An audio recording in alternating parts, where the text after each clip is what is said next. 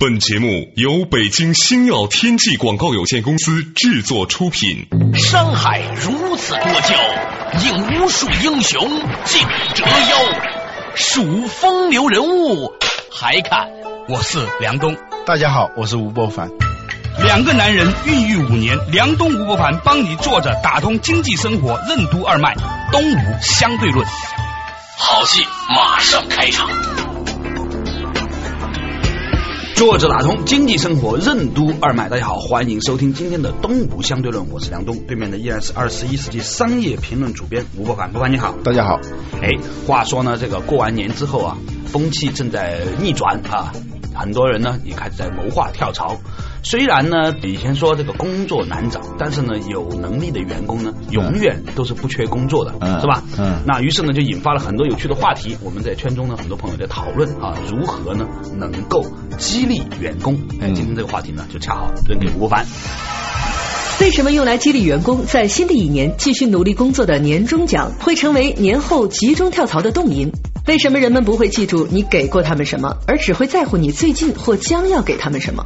什么是强心针效应？什么是负激励？绩效为什么等于能力乘以动力？单一导向的激励为什么会产生类似毒品的效应？人的欲望主要有哪八种？为什么说激励应该是八面玲珑的？欢迎收听《东吴相对论》，本期话题：激励的艺术之上期。为什么大家都在春节后跳槽呢？对，主要是为了拿那一份年终奖。年终奖的来历是什么？是为了奖励大家在这一年里头付出的那个辛勤的努力，对，鼓励他继续在这个公司里头工作。对，但是呢，现在成了这些要离开的员工最后从公司里拿走的最大一笔钱，成了这样一个一个有趣的悖论啊，一个滑稽剧了，是吧？本来初衷就是为了激励大家走的，但最后呢，因为你年终奖发放的这个时间，就决定了在这个发放之后会有大批的。的员工走掉，这是一个很可悲的一件事情。对，用我们这个编导小郭的话来说，这叫做年终奖的陷阱的悖论。哎，那这个的确是一个很有趣的现象，好像就是因和果哈。嗯，从时间维度上，好像是年终奖导致了大批的离职潮，啊，就是蒙太奇嘛。啊，就时间发生在先有年终奖，后有离职潮。但但其实原因并不是这样，原因是让大家本来要走，只等着拿完了才走。对，实际上类似的现象也有，比如说期权，嗯，一个公司期权，嗯，兑现的那个年头到的时候啊，大量的员工会走掉。对，在 IT 公司里面，某某公司、某某公司、某某公司是吧？出现了大量这样的情形，嗯，所以以至于呢，就是说很多的这个公司呢，要在想留住这些员工，要给他一些期权。但是呢，你知道哈，其实尤其是比如像很多 IT 公司，它这个期权啊，是跟当时的市值有关。对，第一波那些员工拿的都是几分钱的一股的，对。但最后他们兑现的时候，再要第二轮再拿的时候，通常都是几百或者几十美元一股了。所以这个东西是很可怕的一件事情。嗯。事与愿违啊！在做人力资源工作，在做激励的时候，常常出现这种事与愿违的情况。嗯，这类的情况在现实生活中也常常有这样的像寓言一样的故事，是吧？对对对。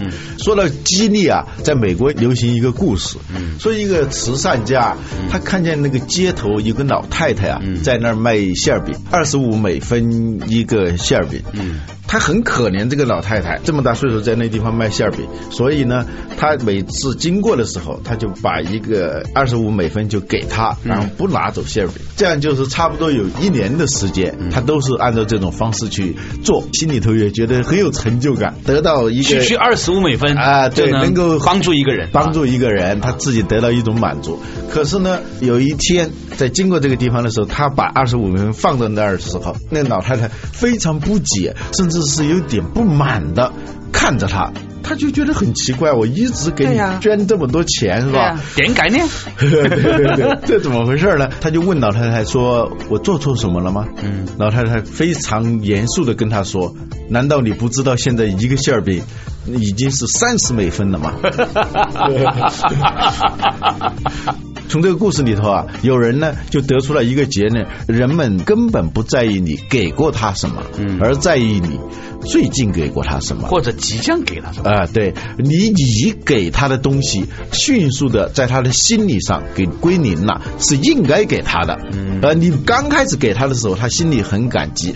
如果这成为一种惯例的时候，已经失去了激励的作用。你别指望别人会对你有什么感激之情啊。反过来，如果是你长期不改变，当有一个什么要素发生变化的时候，甚至别人会觉得你欠了他。这就是这个老太太，当她的馅饼涨到三十美分的时候，你还五分钱，你还给他二十五分，他你欠了他的钱，欠了五美分是吧？哎呀，这就是有一群太太们 在聊天的时候讲御夫术，说要把老公管好啊，关键是平常别给他把饭吃饱，这偶尔给他一顿吃饱了，他还感动的痛哭流涕，啊？一般国外这些管理杂志上一说到什么激励的时候，总是画个大胡萝卜，是吧？对啊，啊，那胡萝卜是一个什么意思呢？就是在西方过去赶驴的时候，就把一个胡萝卜吊在他的前头，那个驴就不停的要追那个胡萝卜，这样他就走得快，不停的走，因为永远你追不到嘛，所以你就一直往前走，这就是激励，这个象征就是用胡萝卜，往往是如果一旦得到，它就失去了励的作用。我们这里头不是说要耍什么阴谋诡计，让你去激励人的时候，总是让人有那种偷不如偷不着的那种感觉，来骗人家。我们想说的意思是什么？就激励你，如果不讲究方法，不知道激励背后的一套心理机制是什么的话，你往往会做出事与愿违的事情来。嗯，是这样的。嗯，不过呢，你讲到这个地方的时候，刚才我突然有点走神了，开了个小差。嗯，就如果从这个逻辑上来看，嗯，你指望两千一零年全球股市还继续涨，想都不要想，因为很简单。呃，两千零八年、零九年的时候，全球投放了多少货币，才引发了这样的一个上涨？你认为两千？一零年还会像两千零八年、零九年那样去投放货币吗？嗯它一旦达不到那个量，之前那个东西都归零了。对呀，讲激励的时候，经常会讲到有一种叫所谓强心针效应。但是这个强心针药力啊，它会消减的，就逐渐就衰退。而且在第二次使用强心针的时候，你那个剂量必须要增大，才会起到跟以前的作用差不多的。这样就不断的要追加那个剂量，不管是刺激经济，还是在公司内部刺激员工的动力的时候，如果你使用这种强心针的方式的话，最后的结果是无法预料的，往往是起到负激励的效果。嗯，在医学界里面，所有人都知道一个道理，嗯，如果你一个小孩年轻的时候，很小的时候啊，发高烧打抗生素，嗯。啊，一下子退烧之后呢，这小孩这一辈子就完蛋了。嗯，到他青中年的时候，嗯，没有一个狠的几十亿的单位的这个 抗生素的话，他连感冒都去不掉。这就是为什么现在你看那个前些年用的什么先锋啊，什么那些抗生素现在没有的原因。对对对，在中国这个剂量是翻倍翻倍的上的，这就是导致了全民性的一个健康的危机。我觉得它是一个很有趣的比喻。我们在所有领域里面似乎都看。看到了这样的影子，嗯，对，就所谓的福利，刚开始的时候是把福利作为激励手段给他，嗯，但是福利很快的就变成正常的一部分了，嗯，就像说一个大款娶了一个灰姑娘，嗯，刚开始的时候他有那种一步登天的感觉，对，但是一旦登天以后，那天上人间都差不多。一样的，海拔高度和相对高度的问题嘛，嗯，你在青藏高原上你也不觉得你有多高嘛，对，海拔高度是很高的，但是它没。有相对高度，所以激励的时候一定要注意，不断的要有一种相对高度，才可就悠着点给。小剂量的增加，而且不要有那种毒品式的那种效应。毒品式的效应，它就需要剂量越来越大。还有一个东西呢，就毒品的最大的坏处，它是单一刺激。把人的各种功能都废除，进行单方面刺激，而好多公司啊在做激励的时候，它往往都是用单一的方式来刺激，这样呢，把人的心理的导向啊只盯在那个上头了。就像那个吸毒的人，我们以前也讲到过，吸毒的人除了对毒品产生兴趣，对其他的不再产生兴趣的时候，这个人的所有的功能、他的欲望、他的情绪都会被这个毒品所控制。嗯，所以呢，我们在做激励的时候，首先你别忘了，激励是为了什么？激励是为了造就更好的绩效。嗯，这是最重要的。而绩效呢，所以有一个公式，嗯，叫能力乘以动力。嗯，就这个人有多大的能力，要乘以这个动力，才是最后的绩效。嗯，有过一个调查，一百个人能力大致相当的人，实际上很多人的能力都是差不多的。对，也就是差一个百分之十到二十的这样一个范围。对，但是呢，最后做出来的绩效呢，会差的非常大，非常大，有的甚至相差二十倍。嗯，为什么呢？是因为背后的那个动力，比如说前面的那个乘数不小，比如说是一百。后面的那个乘数，有的是一，有的是二，有的是一百，有的是零点一，最后得出来那个得数呢，就很不一样。这就是中学数学算的不错，哎，对对，学过学过算术啊，主要是有一个中学生的儿子。我们在做激励的时候呢，如果你是单一导向的那种刺激，对他的欲望啊是一种单一的引导的话，实际上你是在引导你的员工或者你的子女或者被激励者吧，被激励者都是有一种在诱导他吸毒的这样一个嫌疑。嗯，人的欲望呢其实有很多的，如果你从各个角度，如果这些欲望都能调动起来的话。它就会充满着一个活力，它会产生一种自我激励的倾向。而你如果是单一的用某一个，比如说提职、嗯，加薪，嗯，就用这种特别单一的导向来诱导他的话，加薪是有限度的，嗯，你的提职也是有限度的，锦旗、呃小红花，这这一类是吧？对，所以这么有限度的东西下，那最后就变得就是说黔驴技穷，黔驴技穷，那你怎么办？对，怎么办？你研究的结果，你发现怎么样才能够做到更有效的激励呢？关键是首先你要把握一个人是有多种欲望的。嗯，这个欲望呢，心理学家研究啊，归纳出有八种欲望，是吗？哪八种呢？一个是活动欲，嗯，刚出生的小孩你就能发现，不为了什么实际的目的，他也要动。他就是要拿一个东西看一看，再大一点的一个玩具，他恨不得把它拆一拆看一看啊啊！人总有这种欲望。嗯，在一个公司里头，有的人这个活动欲很强的话，他是带着一种求知、一种好奇去工作的话，有时候呢，他是不需要你来监督他，也不需要你用金钱来刺激他，他也可能去做的。这是一种，还有一种是占有欲，嗯，这是人人都有的。比如说，你跟公司之间实际上是一种归属那种感觉。公司在某种程度上是你的，要有这种感觉。如果说你跟你所服务的对象之间永远是一种隔膜的，是一种外在的，那么他的那种占有欲望就不可能激发起来。我们讲那个说丰田的员工对丰田的那种归属感啊，丰田现在出大问题了，那是另外一回事。但是丰田的那个员工跟他的公司之间的归属感是非常强的，这也是一种正面的、积极的占有欲。的一种方式，说一个老工人下雨的时候，看见一个人在雨里头修丰田的车，老人过来说：“年轻人，我来帮你看一看吧。”然后把雨伞给他，是自己淋着雨帮他把那个车修好了。后来那个人就非常感谢他，他说：“你不用感谢我，因为我是丰田的员工，虽然我现在退休了。”这种占有欲，这个时候他不干，那丰田没办法说扣他的奖金。对，但是呢，他觉得丰田的车出了问。问题，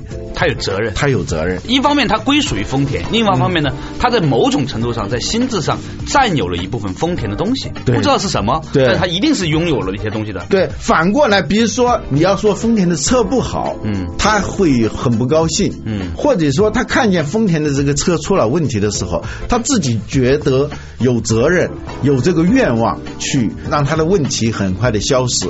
同时呢，也让用户对丰田产生一种好感，这是占有欲的一种表现形式。所以呢，老吴呢刚才给我们讲到了这个人的八大欲望当中两个欲望如何用于激励，一个呢叫多动欲望，就是 活动的欲望；另外一个是占有的欲望，你如何透过满足或者恰当的满足来激励，这是一种权谋学。不过呢，啊，我们从科学的角度批判的分析呢，也是有道理的。稍事休息一下，继续回来东吴相对论。外包是怎么产生的？为什么医院要把清洁工作外包给清洁公司？提升能力很难，为什么提升动力却很容易？人与人的亲近关系是怎样对员工产生激励作用的？假如说世界上只有百分之十的人是优秀的，那为什么会有百分之九十的人都认为自己是那百分之十当中的一员？为什么说用人所长是管理者的事情？教育人的事情应该留给上帝去做。欢迎继续收听《东吴相对论：激励的艺术》之上期。梁东吴不凡帮你坐着打通经济生活任督二脉，《东吴相对论》。作者打通经济生活任督二脉，继续回来的东吴相对论对面的依然是二十一世纪商业评论主编吴伯凡。伯凡你好，大家好。哎，刚才呢我们聊到一个话题啊，就是激励呢，就是不仅仅是要给钱的，那是比较低级的一种做法，是吧？嗯。那吴伯凡呢，就最近呢在研究这个激励政策，发现呢激励呢主要是要符合人的八大欲望，讲到两大欲望。你第一欲望呢叫多动，就好动的欲望，是吧？你得满足大家喜欢折腾的欲望，得有点事给大家折腾一下。第二个呢占有欲或者叫归属欲，嗯，对吧？你得满足大家觉得说，哎，这个事儿呢跟我有关系，而不仅仅是。打工，所以呢，现在的合伙人制。你看那些投资银行是吧？一个坐在小格子里面的人走出来都是副总裁，都是董事总经理，全都是我以前认识那些朋友去到那些投行出来的，个个都是副总裁。刚开始我还不太清楚，一看一个谁拿个名片出来都是副总裁啊，某公司的。哎，我说你们公司有多少个副总裁？他告诉我有二十八个。现在副总裁前面不加高级，那就不是个部门主管，是吧？或者就是部门副主管。级别基本上是副科长级别，连科长必须要前面要加个高级副总裁，那就算是货真价实的副科长啊，科长，嗯啊，这这就跟我们要说的另外一种欲望有关，就是权力欲。嗯，一个人如果仅仅是在这地方拿一份工资的话，他的欲望是得不到很大的满足的，给他要有一种施展权力的这种欲望啊，或者好像在施展权力的欲望，对。至少是要有这种 illusion，有一种权力的幻觉，有时候是那种亦真亦幻的那种感觉。对，比如说这种副总裁之类的，还有在经济低迷时期啊，英国的一家公司啊，把公司里的所有的人都封一个什么样的官？当然这有点搞笑的成分了啊，但它里头呢，可能也有这种企图吧。扫地的阿姨也是首席清洁官，清洁官，对 对。哇，那你做到主编的级别太低了。权力欲对人的那种激励作用啊，有一个例子啊，就以前啊，外包是不存在的。对，为什么会产生外包呢？最早是来自于医疗行业。嗯，在医院里头那个等级森严。嗯，从主治大夫一直到下面的清洁工，但清洁工呢，他干一辈子，他是不可能做到主治大夫的。对，技术的壁垒啊，还有这个权力的壁垒，他是无法穿越的。对，后来呢，有人就发现，如果是把专门给医院做清洁的这个部门，嗯，独立出来做一个公司，成了一个独立的清洁的公司以后，他今天扫地，说不定几年以后呢，他会做到一个呃公司总裁的位置。呃，对对，他他清洁公司总裁嘛。对对对，干起来他就不再是那样一种很悲哀的感觉。哦，我干到五十五岁的时候还是在扫地。这种感觉那是非常悲凉的，对他不可能认认真真的扫地的。我今天扫地是为了明天当上什么什么什么。对，这个过去鼓励大家上进的一个著名的演讲，说小时候我想当一个画家，可是长大以后当了清洁工。现在呢，我觉得当清洁工跟当齐白石是一样的。齐白石在纸上作画，我现在是在城市的道路上用自己的调走。来作画，所以禅意哦，所以做清洁工跟做齐白石是一样一样一样的啊。这当然是个笑话啊。对对。但是呢，如果这是一个独立的清洁公司的话，一个人他是可以不断的往上提升的。嗯。这是一种权力的欲望。嗯。如果你不满足这种权力的欲望，告诉他没有一个上升的空间的话，或者他自己感觉到自己没有一个上升的空间的话，它只是一个螺丝钉的话，它就不可能调动自己的内在的动力。那么能力乘以动力才是绩效嘛？才是绩效。这个动力很小的时候，绩效肯定很低。嗯啊，一个人的能力要提升啊，是很困难的。嗯，就是说你要能力提升百分之二十是很难的，动力提升百分之一百是很容易的。对对对，这是另外一种欲望，还有一种欲望是亲近欲。这个很有意思哈。啊，亲近欲呢，就是说，在一个公司里头，甚至是在一个家庭里头，表面上做的是同样的事情，但是人与人之间这种关系，如果不是很亲近的话，他的动力也是很不足的。哦，这个怎么讲？简单的说吧，领导偶尔对你表示一种关心，嗯，而且你能感觉到这种关心不是这种面子上的，不是那种做姿态的，而是真的是很关心你的话，一句话就能让他产生一种亲近感。嗯，亲近是这个亲近，不是 keep silent，是那种 keep close。嗯嗯嗯嗯，是吧？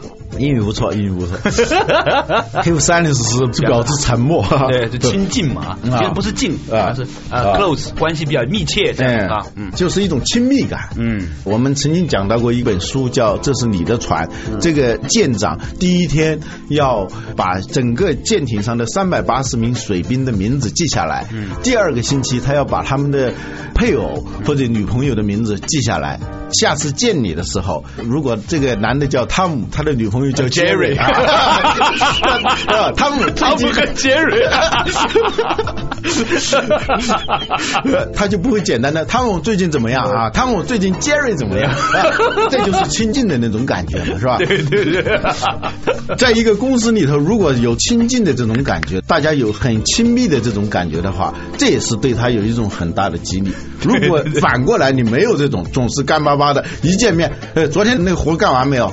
包括你监督小孩作业做完了没有？这次考试怎么样？等等，这些都有损于你跟他之间的这种关系。对，让人家感觉到你跟他关系很密切哈。嗯嗯。其实呢，也是一种很好的激励方式。嗯。不过呢，我觉得所有的做法呀，都要根据心法。嗯。你如果只是把它当做一个手段的时候呢，还是假。技法那是假的。对你还是真的在内心里面要觉得，真的是要尊重他，真的是跟他套近乎。对对对。说白了是套近乎嘛。呃，老吴，你们搞学术的有时候把这搞复杂，这就套词嘛。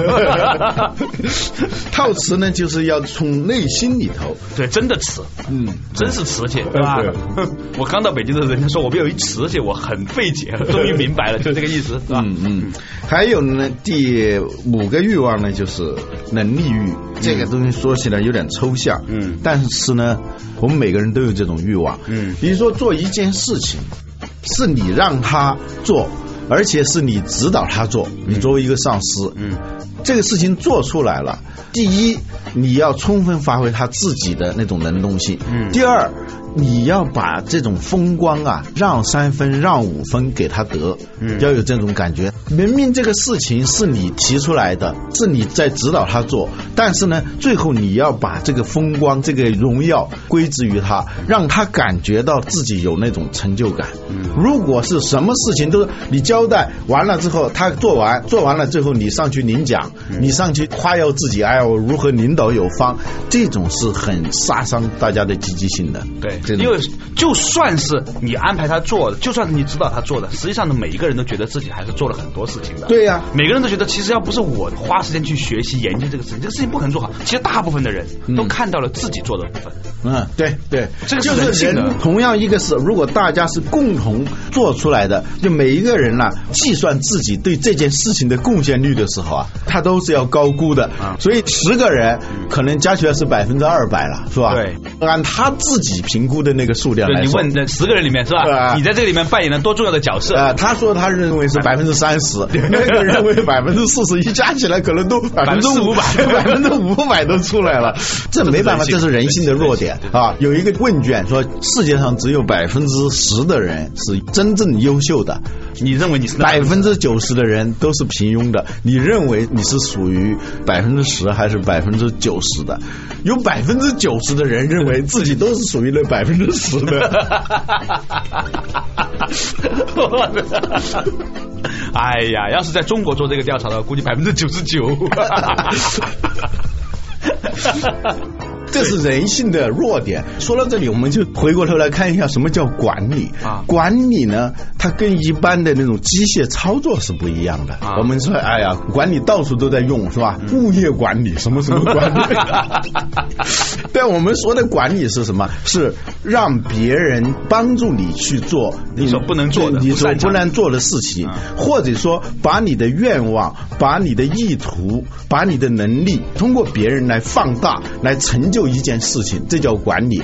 所以呢，管理不是说操纵别人，而是要充分的考虑到人性的弱点，利用这种弱点，去正视它，利用它，让它去成就你所要做的事情，而不是说去教育他，不是当老师，天天你该这样不该那样，天天来训斥他。有时候啊，真正高明的领导，他是非常知道这个人的毛病在哪里的，但是他甚至是利用你的这种毛病来成就他所要做的事情。嗯，比如说你要有权利欲，就让你满足就得了，因为我最后要的是结果，嗯，是结果导向的，不是说我要把你教育成一个德才兼备的人，是吧？德鲁克说那个是用人所长，是管理所做的事情嘛。至于教育人的事情，留给上帝去做，是吧？能力欲之外呢，还有一个就是成就感。这个成就感啊，有了一方面是让他发挥能力，而且呢，要时时刻刻让他感觉到是倍儿有面子。哎，非常有面子，就像这些大师们写书的时候啊，经常会啊，前面有个巨长无比的一个感谢啊啊，谁谁谁谁谁谁给我提供了什么什么，谁谁谁提供了什么什么，没有他们这本书是没法写的。然后你发现这有几百个人，差不多都是没有他们，这本书写不出来。这是大师的派头嘛啊，因为他已经是大师了，所以他不太在乎跟别人去争那个功劳的时候，他反而能表现出这种大度来反。过来，这种大度是能够形成一种正向激励的。嗯，你在公司里头的时候，应该是不断的要把这些成就感，不要让自己在那儿享受。独乐乐不如众乐乐嘛，是吧？嗯嗯。所以这个成就欲啊，也是非常重要。对，今天这个谈话呢，真的比较有趣，所以呢，我们决定呢，把这个话题呢延展成两期节目，明天同一时间再见。为什么欣赏性探寻和质疑性探寻得出的效果会完全不同？为什么长期忽略员工的趣味和信仰就会形成负激励？激励的技法和心法有什么不同？为什么说不想做园丁的木匠不是一个好领导？王道和霸道的区别，为什么就是权力和影响力的区别？为什么说真正有效的激励是让被激励者实现自我激励？为什么管理的最高境界是消除管理者和被管理者的界限？下周同一时间，欢迎继续收听《东吴相对论》，激励的艺术之下期。